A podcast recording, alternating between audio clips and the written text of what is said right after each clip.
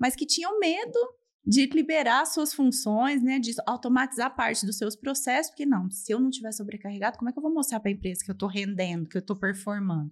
Então ainda existe muito isso.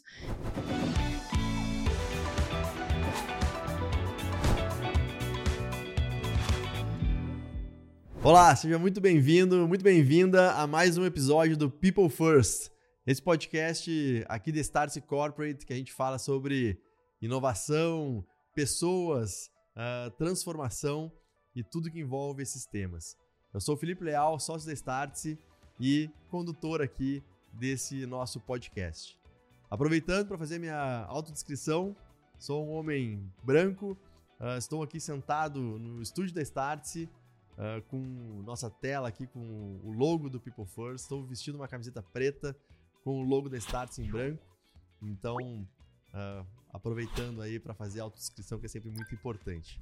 No episódio de hoje, a gente vai falar sobre um tema também muito importante, como a gente sempre fala em todos os episódios. E o tema de hoje é inovação em pessoas, né? Inovação e pessoas, como que a gente conjuga esses dois temas tão relevantes para a jornada de transformação de toda empresa. Para falar sobre isso hoje, tem uma convidada super especial que é a Vanessa Tognoli, tá certo? Que é Head People Innovation da CIT. Então, Vanessa, super uh, obrigado por aceitar o convite, bem-vinda. Uh, começa te apresentando, fala um pouco da CIT, acho que para não sei se todo mundo conhece, mas uma super empresa, uh, é brasileira, mas espalhada pelo mundo inteiro. Então, conta pra gente um pouquinho da empresa, do teu papel lá dentro, já são quase 16 anos lá, então. E aí depois a gente uh, entra, né, juntando aqui também o, o papel que você tem lá dentro e com todo o nosso tema de hoje. Então, bem-vinda. Beleza. Olá, pessoal. É, eu sou a Vanessa Tonioli, sou Head de People Innovation na CIT. É, fazendo minha, auto, minha autodescrição, eu sou uma mulher branca, de cabelos longos, na altura da cintura. É, uso óculos, estou vestindo uma blusa rosa e estou aqui no estúdio da Startse junto com o Leal, né? É, Para quem não conhece, a CIT é uma multinacional brasileira é, a gente trabalha muito próximo das, de grandes empresas, trabalhando muito com a parte digital, especialmente Lean Digital, e mais recentemente trabalhando com eficiência é, nessas questões todas digitais para os nossos clientes, porque veio muito essa onda do digital, mas e aí? Será que a gente está ficando mais inchado ou será que a gente está ficando mais enxuto? Então a gente está trabalhando bastante nessa linha de oferta por agora. Legal. E o, e o teu papel lá dentro? Conta um pouquinho da tua trajetória. Bom, é para chegar até aqui, né? Eu sou, eu tô em RH já, fazer são 12 anos já no RH, mas eu sou eu sou computeira de formação, eu sou cientista da computação, que me perdoem os cientistas, né? Porque não é para tanto. É, eu me formei em 2004, entrei na CIT em 2007 como analista de suporte e fui, fui traçando minha, minha trajetória sempre muito conectado com pessoas mesmo. É, eu sempre curti muito estar com as pessoas, aprender delas, ensiná-las. Então, para mim, isso sempre deu muita liga e a CIT sempre foi um ambiente muito propício para isso. E em 2011, eu decidi que eu queria migrar minha carreira para o RH e a CIT falou: bom, então vamos tentar fazer isso aqui. Não é um negócio muito comum, não é muito normal acontecer isso, não, mas vamos, vamos começar. E aí a CIT me abriu as portas através é, da rede de, de people daquele momento, né, a Carla. E, e, desde então eu tô venho venho atuando. Eu atuei muito tempo na operação de RH é, logo no começo, fazendo um pouquinho de tudo, tentando colocar ordem na, né, nas coisas, ajudando no que era possível. Tinha um time bem pequeno é, e, e, com muito potencial. E aí a gente vieram mais pessoas para a gente dividir a, a, liderança. Eu fiquei mais focada na parte de carreira, que mais recentemente a gente chama de belonging dentro da CIT, né? E cuidando muito de carreira, planos das pessoas, dia a dia, né, resolvendo conflitos, essas questões, liderança. E até que o ano passado eu eu tava eu já vinha com esse desejo de migrar para um, uma estrutura que falasse um pouco mais de inovação, que eu tivesse um pouco mais de agenda, né? Porque quando a gente está na operação a gente não consegue encontrar esse espaço. E foi quando deu certo é, de a gente criar esse espaço ali. Foi um espaço que começou pequenininho dentro do RH, para a gente descobrir um pouco que potencial era esse, o que, que dava para fazer ali de inovação. E deu muito certo. A gente está com um time maior hoje, estamos tocando com bastante consistência. Muito bacana. Eu sempre gosto de falar aqui, eu falei algumas vezes aqui nos episódios anteriores, uh, e eu tenho reforçado isso toda oportunidade que eu tenho aqui nos cursos da Start, enfim, nas apresentações né, corporativas que a gente faz aqui também, que quando a gente vai falar de inovação, a gente sempre está no fim do dia falando de transformação do, do negócio, né? Ou de negócio. Só que para falar de transformação de negócio, do negócio, a gente tem que falar sobre transformação cultural. Porque normalmente a gente quer inovar, a gente quer fazer coisas novas, e isso de alguma forma uh, conflita com o jeito que a empresa muitas vezes cresceu e, e se acostumou a trabalhar. Só que para falar de transformação cultural, a gente tem que falar de transformação de gente, de pessoas. Só que para falar de transformação de gente, a gente tem que começar falando da transformação da gente, né, do indivíduo. Se eu não, se eu não mudo, se eu não me transformo, eu não mudo né, ninguém à minha volta, não impacto cultura nenhuma, não impacto o negócio não, e não inovo no final da, das contas. Né? Então, eu queria começar te perguntando assim, uh, se inovação e o indivíduo, né, a pessoa, para depois falar de pessoas tão conectados dessa maneira, uh, o que, que é, no final do dia, inovar com pessoas? Cara, essa pergunta é muito, muito legal, assim, né? Porque a gente, eu começo essa trajetória lá no começo de 2022 tentando entender um pouquinho o que, que dá para fazer, né, aqui no, no RH. E existe muita expectativa quando se falava em inovação que fosse uma coisa muito mirabolante, né? Uma coisa muito, é um carro andando de ponta cabeça, é um negócio completamente diferente. E na verdade, o que a gente foi descobrindo ao longo do caminho é que a inovação ela pode partir das pequenas coisas também, né? Dos problemas básicos que a gente tem muitas vezes no dia a dia, que a gente está tão acostumado a lidar com aquilo, aquele trabalho operacional, aquela coisa que a gente, não, mas eu sei fazer isso tão bem, eu consigo fazer.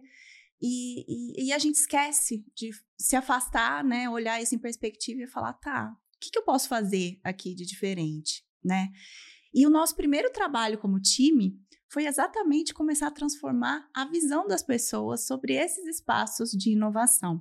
Então eu falava muito para o time, gente, muito mais do que o que que a gente vai entregar, né, os outcomes que a gente vai produzir, o projeto novo, o processo novo, é muito mais sobre a jornada que a gente vai viver, de despertar das pessoas para que amanhã a gente possa sair desse, desse grupo, sair dessa sub-área e essas pessoas continuem inovando, continuem levando isso para frente, né? E 2022 foi uma, foi uma jornada muito nesse sentido. A gente entrava no, nas pequenas estruturas, isso falando dentro do próprio RH, falava um pouco de eficiência.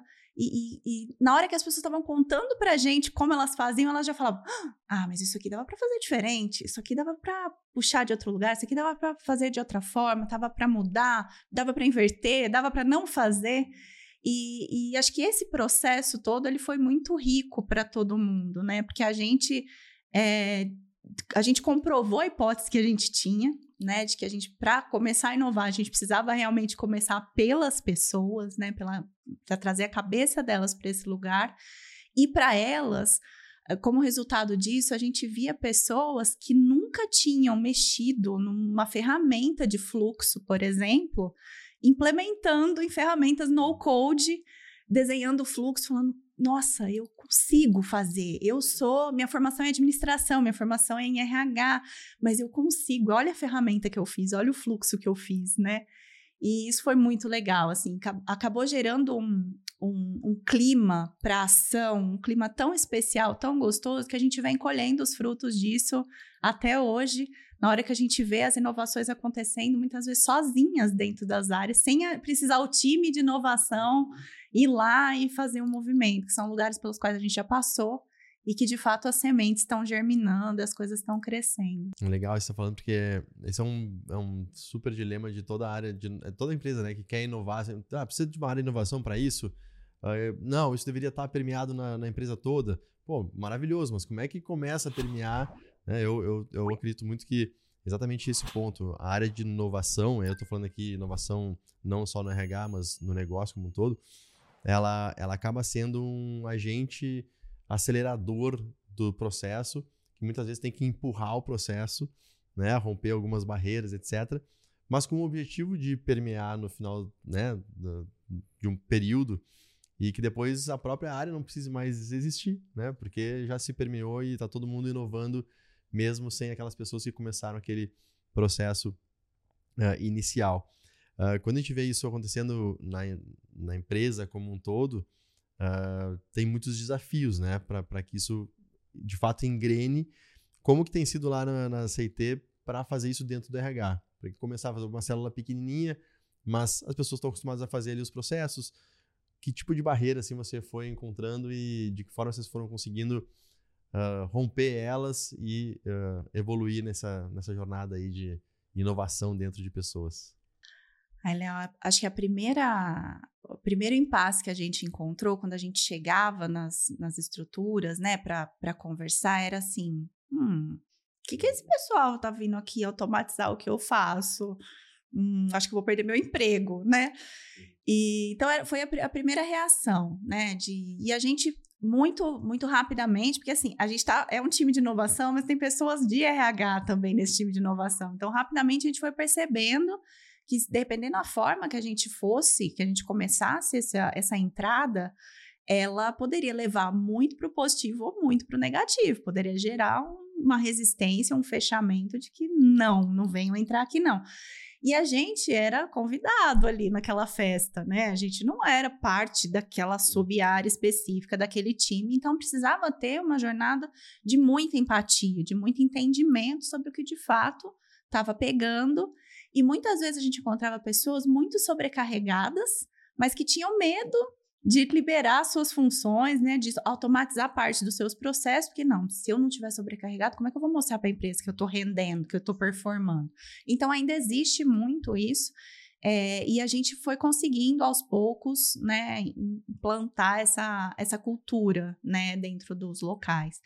E, e eu acho também que como na, tradicionalmente os times de RH eles não, não são muito antenados na parte tecnológica, né?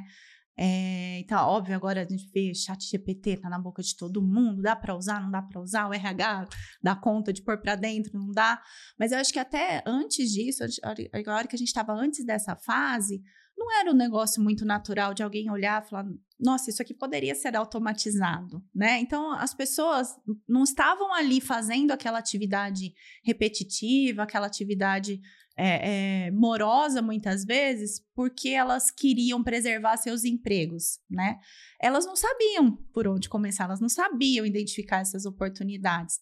Então, acho que todo esse cuidado na chegada, esse ajuste, né, de, de vocabulário, de repertório, essa segurança psicológica de que vem aprender uma coisa diferente, porque a hora que você aprender algo mais, você vai poder deixar de fazer essa parte tão operacional e vai poder se dedicar a outras atividades, outras né, atuações que vão trazer mais aprendizado para você, mais linha de carreira para você mesmo, né? E, obviamente, por consequência, vai ajudar a empresa também né? Então, acho que isso a gente foi vencendo aos poucos, mas foram das principais, é, é, eu não sei se foram barreiras, mas principais desafios iniciais para a gente começar esse trabalho. É legal porque vocês são uma empresa, né, de uma base de tecnologia, vamos dizer assim, uma essência de tecnologia que lida com inovação para os seus clientes, né, e transformação, transformação digital, e, e é, é, a gente vê muito isso, né, as empresas fazem para os seus clientes, mas aquelas áreas que eventualmente não estão em contato direto com os clientes estão ali na, na, no, tocando a sua, o, seu bumbo, né? E tocando o seu, o seu dia a dia. E, e é legal trazer essa visão que a gente leva, né, no caso de vocês, para os clientes para ajudá-los a se transformar para dentro também, né? o César pessoas... fala muito, né? Nosso CEO, da gente comer o nosso próprio caviar. Né? Ele fala muito isso. É, mas eu acho que a hora que, que você está numa estrutura de back-office, é, tradicionalmente, você, a sua responsabilidade é manter a empresa estável. Então, qualquer elemento que vai, hum, mas espera aí, será que isso aí vai dar certo? Mas você está falando de experimentar? Experimentar? Não, não posso experimentar. eu tenho um negócio aqui que eu tenho que entregar, eu não posso falhar na folha dos, do, né, dos meus funcionários, eu não posso falhar nos benefícios. Como é que eu vou experimentar dentro desse ambiente? Então, existe uma crença até muitas vezes que limita a gente de ir para frente, de não, você não vai testar na folha, você vai testar em outra frente, né? E, e, e essa estabilidade, ela, ela passa a, a ela, ela é trabalhada no todo. A gente não consegue, de partida, segregar o que, que precisa de estabilidade, o que a gente não pode mexer. E se estiver falhando, a gente tem que atuar rápido, né? Essa é uma coisa, mas tem um outro pedaço que são os nossos, a nossa própria legislação, né? São os processos que a gente mesmo cria, que não são drivados ali por uma, por uma lei, por uma obrigação acessória que a gente tem que entregar. Não, são processos que nós criamos eles precisam ser tão complexos, eles precisam ser tão manuais, eles precisam ter tão pesados. Então, acho que essas reflexões, elas ajudam a gente a, não, pera um pouco, é verdade, né? Por que, que eu tô fazendo isso mesmo? Porque, ah, mas porque um dia lá em 2007 nós fizemos, tá? Então, vamos tentar fazer outra coisa agora? Quem sabe dá certo, né? E isso eu acho que a gente tem, tem conseguido fazer com mais consistência agora e tem sido mais leve, né? principalmente no período de abertura de capital, a gente fica com esse peso muito grande. Não, tudo é auditado, tá lá, né, o pessoal olhando tudo, vendo, e, e é formulário de cá, formulário de lá para preencher. Então, existe uma, uma, uma pressão muito grande, é, uma pressão positiva, uma autopressão, vamos falar assim, para a gente ter as coisas tudo em ordem, funcionando, perfeitas, né? Eu escutava um podcast agora há pouco no carro que, nossa, para mim fez muito sentido. Então a gente busca aquela perfeição e aquela coisa, né, aquele perfeccionismo e de repente o que você precisa mesmo é de um pouco de coragem, né? Para você fazer uma coisinha aqui, experimentar outra ali e perceber que você não precisa fazer nada muito né, diferente para você conseguir inovar, melhorar o dia a dia das pessoas, do seu time, das pessoas que estão ali do lado, né? Então tem muito espaço. Sem dúvida. Uh, você falou no início, né, do é exatamente esse ponto de inovar pequeno, né?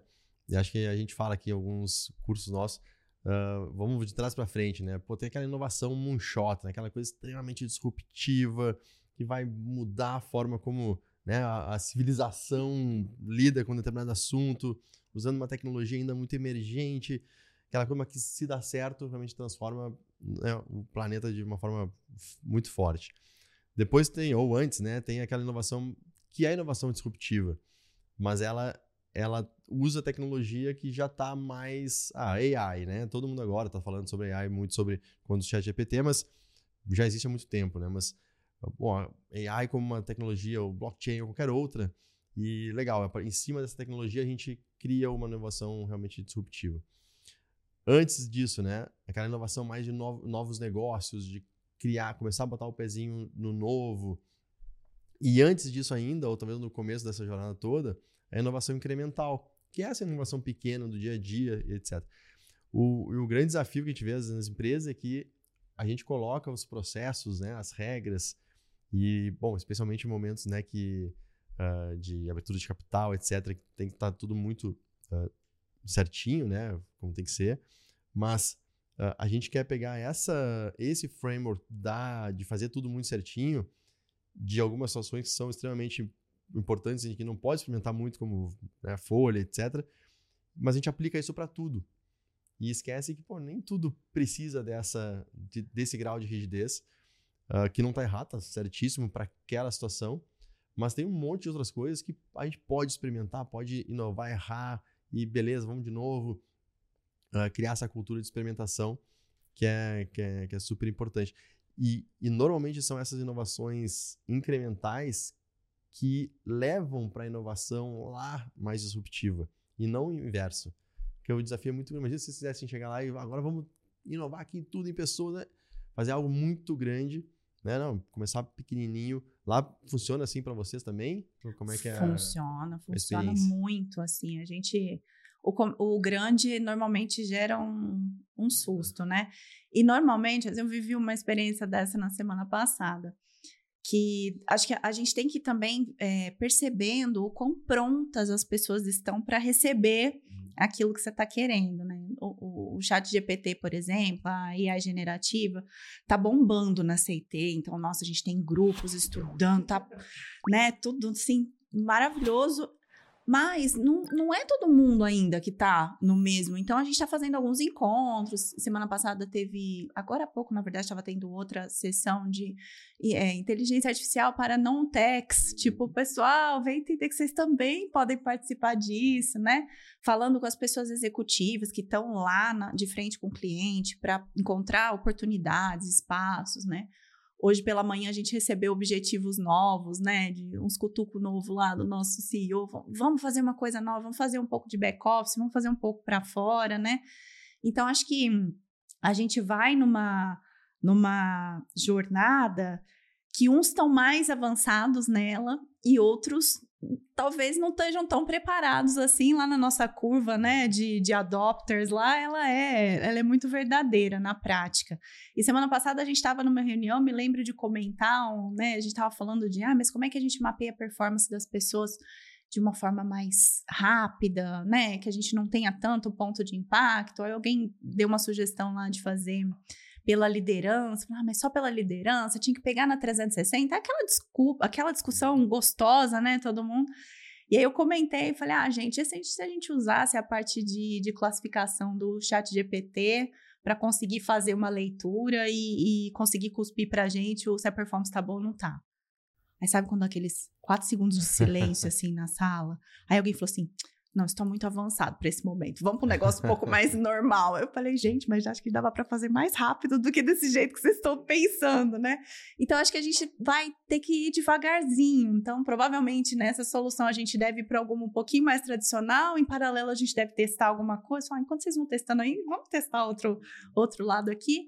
E daqui a pouco as coisas se convergem, se complementam. Isso é um negócio que a CT faz muito. Tem várias, às vezes a gente tem problemas que aparecem no dia a dia que tem dois, três, quatro times tentando resolver em separado e cada um encontra um jeito de fazer. Dali a pouco a gente, ah, mas aqui tá fazendo, ali também tá. Então vamos juntar todo mundo para ver o que, que a gente aproveita disso. E normalmente sai uma solução bem mais completa, bem mais rica, porque ela aproveitou o aprendizado de três, quatro experimentos que rodaram ao mesmo tempo.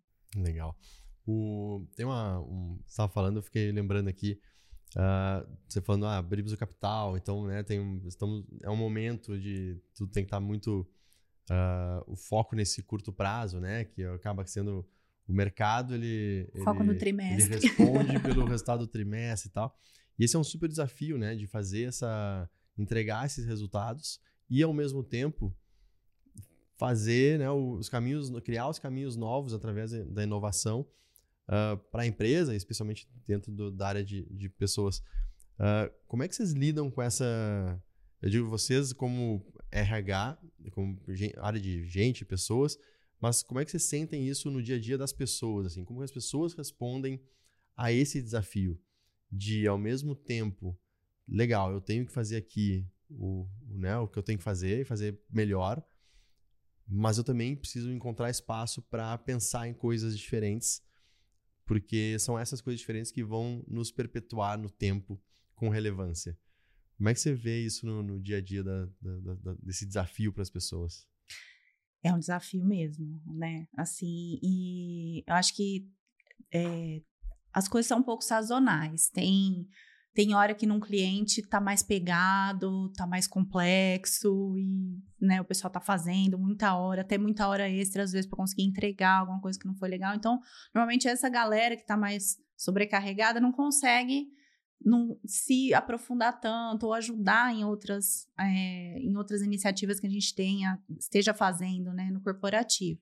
O contrário também acontece. Tem hora que você está ah, não tá tão pegado, tá mais tranquilo, ou aconteceu algum ramp down, alguma coisa aqui que dá, dá umas duas semanas de, de espaço.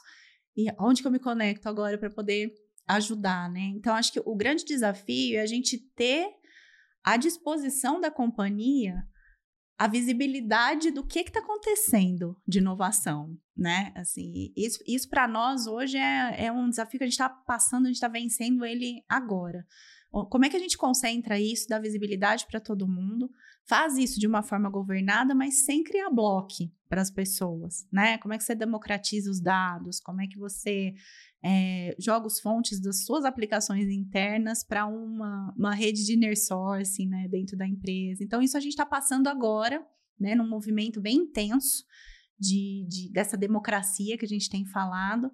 E a gente tem descentralizado as, as coisas do, da nossa IT, do nosso TI. Então a gente tinha, né, a, o pessoal de RH demanda para IT, IT enfileira, concorre com um monte de, de, de, né, de áreas de dentro da companhia, aquilo vai sendo priorizado e depois isso vai entra para a produção, sai da esteira, vai para produção. A gente acabou de desmanchar esse modelo e movimentamos o time de IT para dentro da, da, da, própria estrutura de pessoas. Então, agora, o dono dos value streams, do value stream de attracting, por exemplo, além dele ser dono dos produtos de RH, ele é dono dos produtos de tecnologia que suportam as nossas entregas de RH também. E isso deve mudar bastante a nossa, a nossa dinâmica, né? É, acho que tem muito desafio da agilidade, o desafio de equilibrar esses tempos que a gente tem, que se eu estou no momento de fechamento, eu estou sobrecarregada, eu não consigo focar nisso. Mas será que tem gente do time que consegue estar? Tá? Então a gente sempre tenta, à medida que a gente vai montando os times para trabalharem nessas inovações, ter pessoas que consigam se cobrir e que quando uma delas não pode estar, tá, tudo bem, na próxima que ela voltar, ela pega o bonde e ela consegue consegue tocar numa boa. Então, o, o, o C da CIT quer dizer colaboração. E disso a gente não, não abre mão, né? A gente vive isso no dia a dia. É um negócio, às vezes, é até mágico. A gente fala, nossa, mas como será que acontece isso? Se eu tivesse que escrever num papel, tem dificuldade de botar no papel como é que é, né? Que isso funciona. Mas ele, ele, é, tão, ele é tão dinâmico, ele é tão colaborativo que, que acaba levando a gente com uma agilidade diferente para um lugar que talvez no modelo mais tradicional a gente levasse muito mais tempo para chegar. E o, o mundo não, não tá deixando a gente ser muito lento, não, né? muito pelo contrário. Muito pelo contrário. A gente vê as estruturas de back-office normalmente sempre tentando acompanhar, né? Uhum. Sempre partem atrás. E hoje, eu, como RH, na estrutura de inovação, eu me sinto muito dentro dessa, dessas mudanças. Eu me sinto contribuindo, inclusive, com essas mudanças de negócio que vão, no caso nosso da CIT, a gente vende serviço, a gente vende pessoas, né? Então, essas pessoas têm que estar tá bem, têm que estar tá produzindo, o time de gestão tem que estar tá conseguindo ver como essas pessoas estão, te, tendo tempo para interagir no individual, né? Para a gente conseguir ter a personalização desse, desse, dessa liderança, dessa gestão. Então, como é que a gente gera este espaço? Como é que a gente dá ferramenta para esse time trabalhar para que eles escalem a operação? Não dá para a gente crescer o time de people na mesma velocidade que cresce a operação. Então, como é que essa escala funciona? Essa escala funciona com ferramenta. Né? Com ferramenta que produzem processos e, e processos que produzem os comportamentos que a gente busca nas pessoas, né? Que a gente quer construir, a cultura que a gente quer solidificar. E com isso na mão, a gente acredita muito que a gente vai, vem ao longo do tempo parando de pé. O que a gente acredita que sai lá, 2007, quando eu entrei, tínhamos, éramos 350 pessoas e hoje somos quase 7 mil pelo mundo. É, é, duas coisas, né?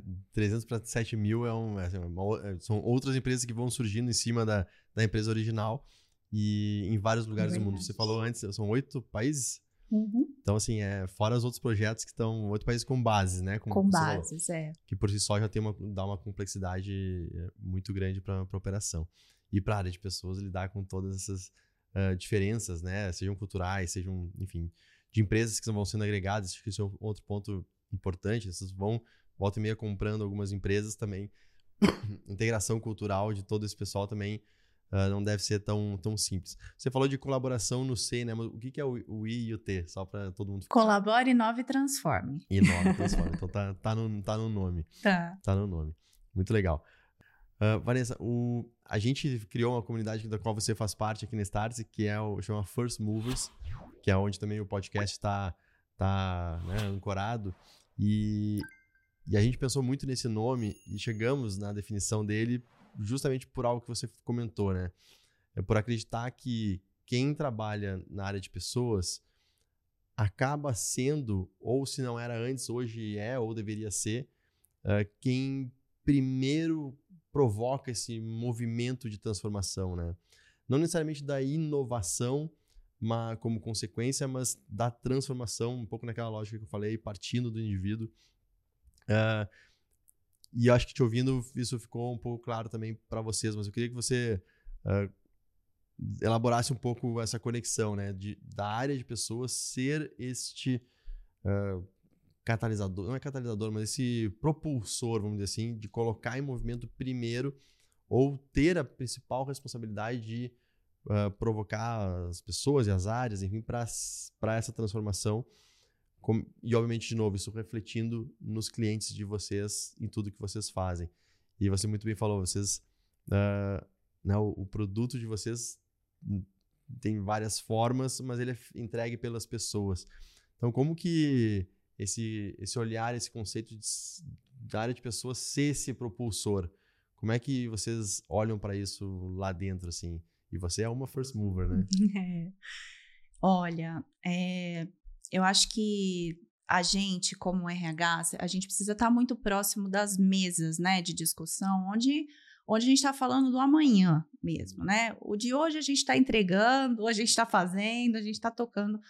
Mas o, a gente entender o que está acontecendo, o que, que, vai acontecer amanhã, né? O que, que a, a alta liderança da empresa está pensando, leva a gente para um lugar de que a gente consegue mexer nesse ambiente para que a gente produza o, os comportamentos que a gente precisa produzir, né?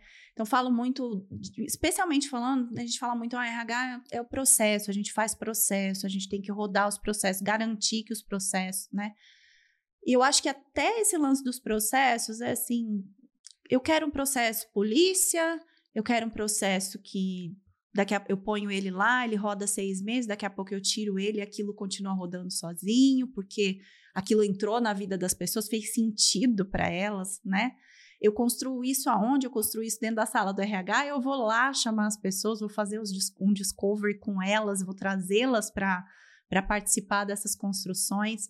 Então, acho que todo essa, esse ambiente que a gente busca, é, ele é muito importante para para derivação desses comportamentos que a gente está querendo que as pessoas tenham, né? E, e os comportamentos, eles levam para a cultura que a gente está buscando, né? Então a gente fala, ou é comando e controle, ou é a colaboração, ou é o compartilhamento, qualquer que seja o, o valor que a gente quer ter, né, dentro do princípio que a gente queira seguir dentro de uma companhia, desde que a gente tenha clareza dele, é muito, é muito é, importante na hora da gente construir esses processos, ou renovar esses processos, a gente trazer isso, relembrar isso, falar, gente, mas isso aqui tá vai produzir ao longo do tempo, né? A hipótese é que vai produzir ao longo do tempo que a gente está buscando, né? E tem hora que a gente erra também, a gente constrói tudo com esses conceitos e a gente põe um processo na rua, a gente fala, poxa, eh, não era bem assim que eu queria que as coisas fossem, né? Então a gente também tem que ter a segurança, tem que ter o espaço de ir lá e ajustar, né? É, nesses 12 anos de RH, é, eu vi uma mudança muito grande nesse sentido, porque boa parte desse tempo eu me sentia muito pressionada pela perfeição.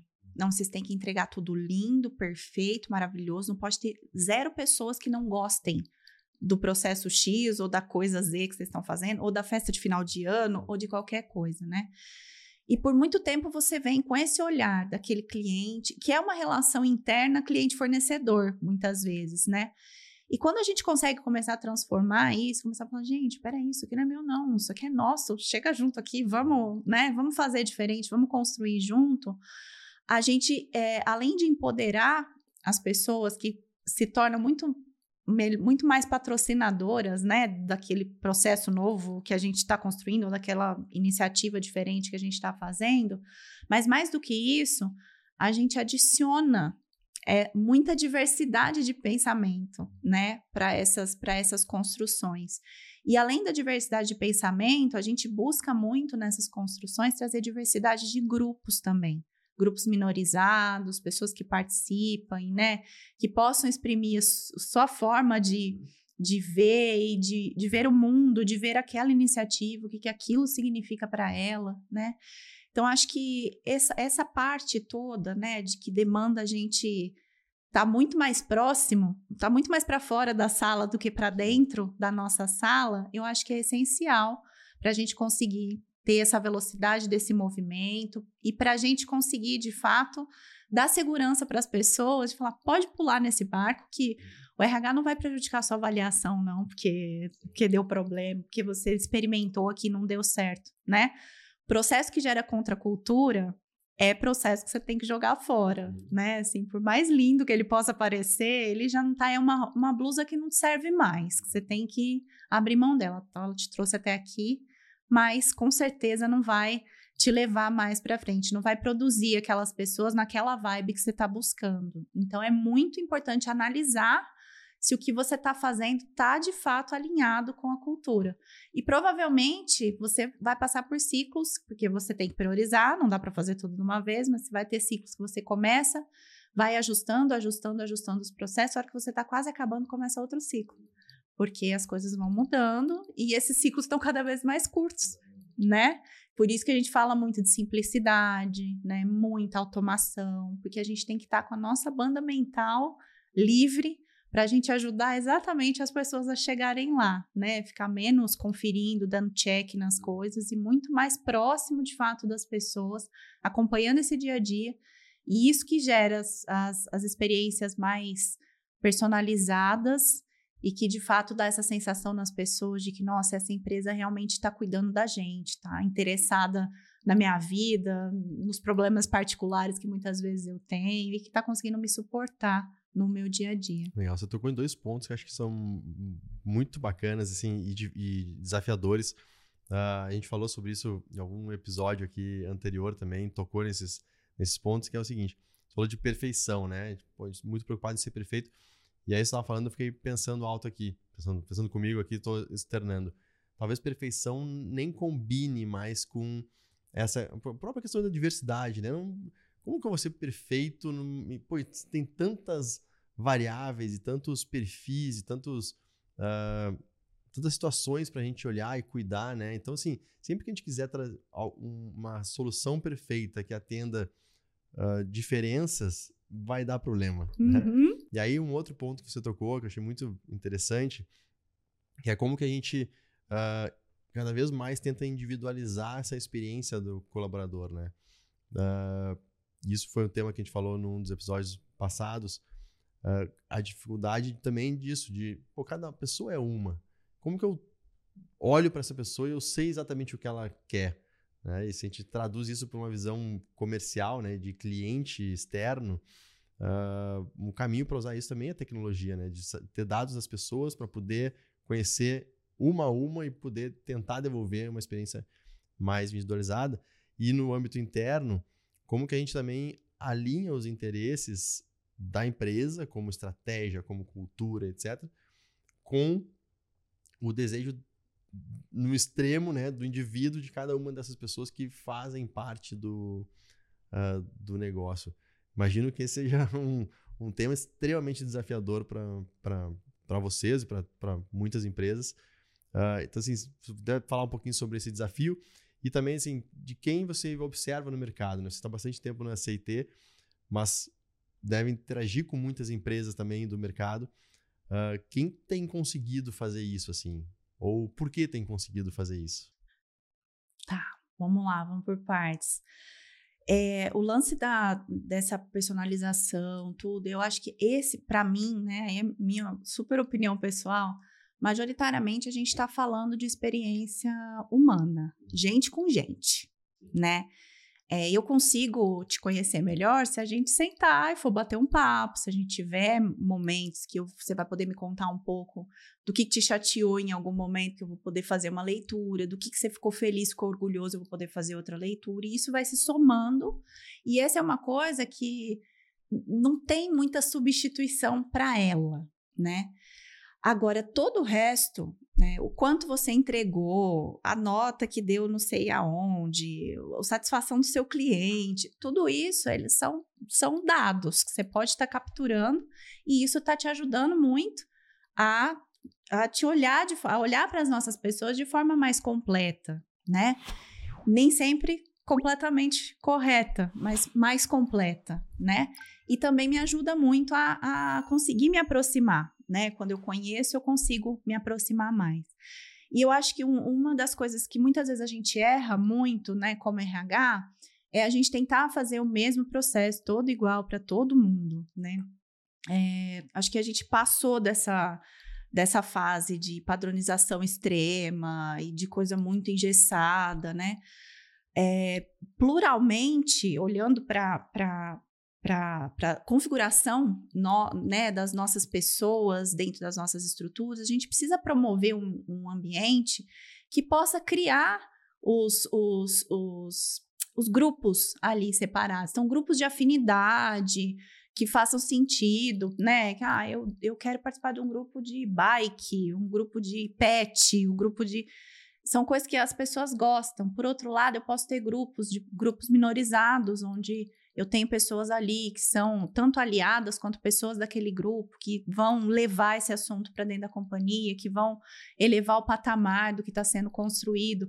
Então, as, dessa forma, abrindo esse espaço, não sendo algo que ah, só o RH pode criar grupo. Não, qualquer pessoa ali dentro da empresa pode se organizar. É, encontrar esses espaços, aceitar, tá? quer vir pessoalmente, venha, quer fazer online, faça, vamos abrir agenda, vamos fazer, tornar isso natural também é importante, né? Eu falo muito que ah, eu enxergo o pertencimento das pessoas como uma cebola cheia de camadas, né? Você tá ali no seu time e você tem um nível de pertencimento ali que tá bem no meio lá da cebola. Você vai um pouquinho mais para fora, você tem a sua área, né? Que são as pessoas ali que estão mais em volta. Depois você tem a sua região de negócios. Depois você tem a própria empresa ali no, no nível mais externo. Só que em volta disso tem vários anéis que são esses grupos de afinidade que podem te fazer ficar ali também, podem fortalecer a sua seu vínculo com aquela companhia, né? Então, se você às vezes se, se desprende do seu time, quebra algum elo ali, seja por qual for o motivo, você tem uma camada mais externa que você bate nela, você ainda está preso nela, porque alguma conexão emocional você tem ali. E você fica, muda de time, muda de projeto, muda de lugar, e aí você consegue ir, é, manter a pessoa, né? Então, acho que muito o senso de pertencimento, que é muito o belonging que a gente trabalha, né? Que até final do ano retrasado, do ano passado eu estava, do ano retrasado eu estava é, trabalhando, é muito sobre isso. Você vai fortalecendo de formas diferentes todas as camadas, porque aí até a pessoa furar todas e sair da empresa é um pouco mais mais complexo. Ela tem espaço, ela tem lugares para ela se movimentar, né? Então acho que é, ter essa, essa diversidade também, essa pluralidade dentro do próprio espaço, acomoda melhor as, as, os desejos, os anseios, as afinidades das pessoas e tem espaço para todo mundo, né? Para quem gosta do, do, sorvete, do pet, da bike, a quem tem uma causa maravilhosa sobre o grupo LGBTQIAP+, ou pelo grupo de pessoas negras e, e assim por diante. Tem espaço para todo mundo e todo mundo aprende com todo mundo. É legal, e acho que esse é um ponto fundamental, assim, de entendimento, que é o aprendizado, né? É, também é tudo um pouco, um tanto quanto novo para todo mundo. A gente tem interagido com muitas empresas aqui na Stars também, a gente percebe isso. E acho que quando a gente abre espaço para aprendizagem uh, sem a pressão da perfeição, é onde a gente consegue avançar, né? Nessas camadas que você muito bem comentou, uh, ir avançando e conhecendo melhor os temas, os desafios. Uh, para quem está na empresa talvez há menos tempo, conhecendo a própria empresa, a própria dinâmica de empresa, que também se transforma. Então, acho que essa, essa, essa abertura para o aprendizado, passando por essa uh, não vou nem chamar de imperfeição, eu vou inventar uma palavra aqui, né? desperfeição, né? Desconstruir esse conceito de, de perfeição, acho que é um, um ótimo caminho para seguir. Vanessa, uh, para a gente começar a encerrar aqui, eu, eu sempre gosto de, de perguntar para os nossos convidados aqui, uh, assim, dessa transformação que você fez, né, de ser uma pessoa mais de tecnologia para a área de pessoas, muita coisa deve ter te influenciado, assim, a seguir por esse caminho, uh, inspirações, enfim, e eventualmente quem está nos assistindo que também está nesse momento, o que, que, você pode compartilhar, assim, de uh, dica, inspiração, uh, de qualquer formato, né, conteúdo ou o que seja, para quem está passando por esse momento ou quem, ou quem quer fazer uma movimentação como essa, como você falou, não é óbvia, né? Eu acho que hoje a gente fala muito de tecnologia, de né, como que interage com pessoas, apesar da, do antagonismo muitas vezes que se dê, cada vez mais os temas estão se permeando. É, mas o que, que você deixaria de dica aí para quem está nos assistindo? Acho que a primeira coisa é a coragem, né? É. Que a gente já falou aqui um pouquinho. É, eu me lembro muito, Léo, quando eu, quando eu tomei essa decisão, né? De eu vou transicionar, na CIT ninguém nunca tinha transicionado de uma área de operação para uma área é, de back-office ainda. E eu me lembro de ouvir várias coisas, nossa, mas, né, tá doida? Como assim você vai fazer? Mas você não tem nem formação, como é que você, você vai? Você né? não é de humanas, né? Você é de exatas. Ouvi muito. E, e, eu acho que existe um, um, uma crença nas pessoas de que a hora que a gente vai fazer uma transição de carreira, que a gente tem que abandonar tudo que a gente viveu até aqui e começar uma coisa nova do zero. E comigo não foi assim. No, comigo, eu tudo que eu tinha na minha mochila, na minha bagagem, eu pude trazer junto para dentro do RH. E isso se somou de um jeito tão bonito, de um jeito tão especial, que eu eu eu estava cercada ali naquele momento de transição por psicólogas, pessoas de, com formação em gestão de RH extremamente competentes. E eu estava ali com os meus SQL, com os meus selects, né? Eu vim e falei, ah, gente, como é que a gente vai? Vou, vou ajudar aqui. E eu, eu recebi um, uma chuva de coisa boa dessas pessoas, eu pude aprender muito com elas e eu também pude contribuir muito com o olhar das exatas, com o olhar da engenheira ali, né, que, que a gente tinha, que era um olhar que aproximava também muito do nosso próprio cliente interno. O nosso cliente hoje, majoritariamente, são pessoas engenheiras, né? E, então, eu acho que a, essa, essa crença, muitas vezes, que pode limitar a gente a ah, mas eu vou mudar, imagina, eu estudei cinco anos e eu vou, vou largar tudo, vou abandonar tudo. Hum, hum, você não vai abandonar. Você vai somar para as pessoas que estão ao teu redor e as pessoas ao teu redor vão somar com você, né? E quando você, principalmente quando você está num nível de mais, tem uma senioridade mais alta, que você já viveu muita coisa, isso nunca fica para trás, você nunca esquece, você nunca tira essa mochila e joga lá fora, né? Muito pelo contrário, ela te acelera esse movimento de você aprender as coisas mais rápido, de você se, se situar, né?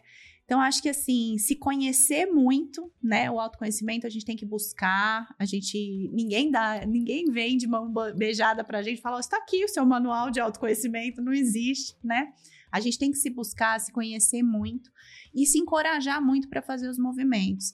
Mas se tiver alguma coisa te bloqueando, te falando, ah, você não vai conseguir, você vai ter que jogar tudo fora, o que aconteceu até hoje, se desprenda disso, porque é muito pelo contrário.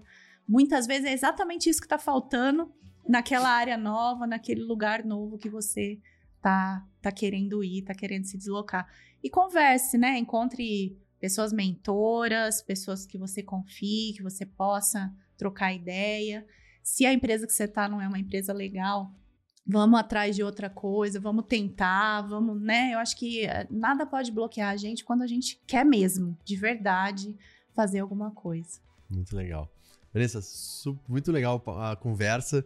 Uh, é um tema, inovação por si é um tema uh, muito amplo, uh, com muitos desafios, mas totalmente necessário hoje em dia, assim como pessoas, né? Não é à toa que a gente chama aqui o nosso podcast de People First.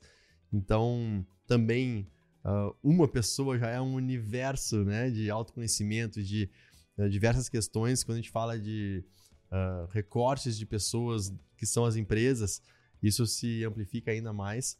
Mas, de novo, extremamente necessário. Não tem como fazer nada sem que seja através das pessoas. Então, juntar esses dois temas é, é, é super desafiador, complexo por um lado, mas é, extremamente rico e, e bonito, assim, vamos chamar de por outro, porque é, é só por aí que a gente vai conseguir executar essas transformações. Então, super obrigado pelo, por ter participado com a gente. E para quem nos acompanhou até agora, também um super obrigado uh, a você que teve, esteve com a gente. E uh, se gostou aqui do episódio, curte, compartilha, aquelas coisas que já estão acostumados a fazer. Uh, e a gente se vê no próximo episódio do People First, tá bom? Valeu e até mais. Tchau, tchau. Obrigada.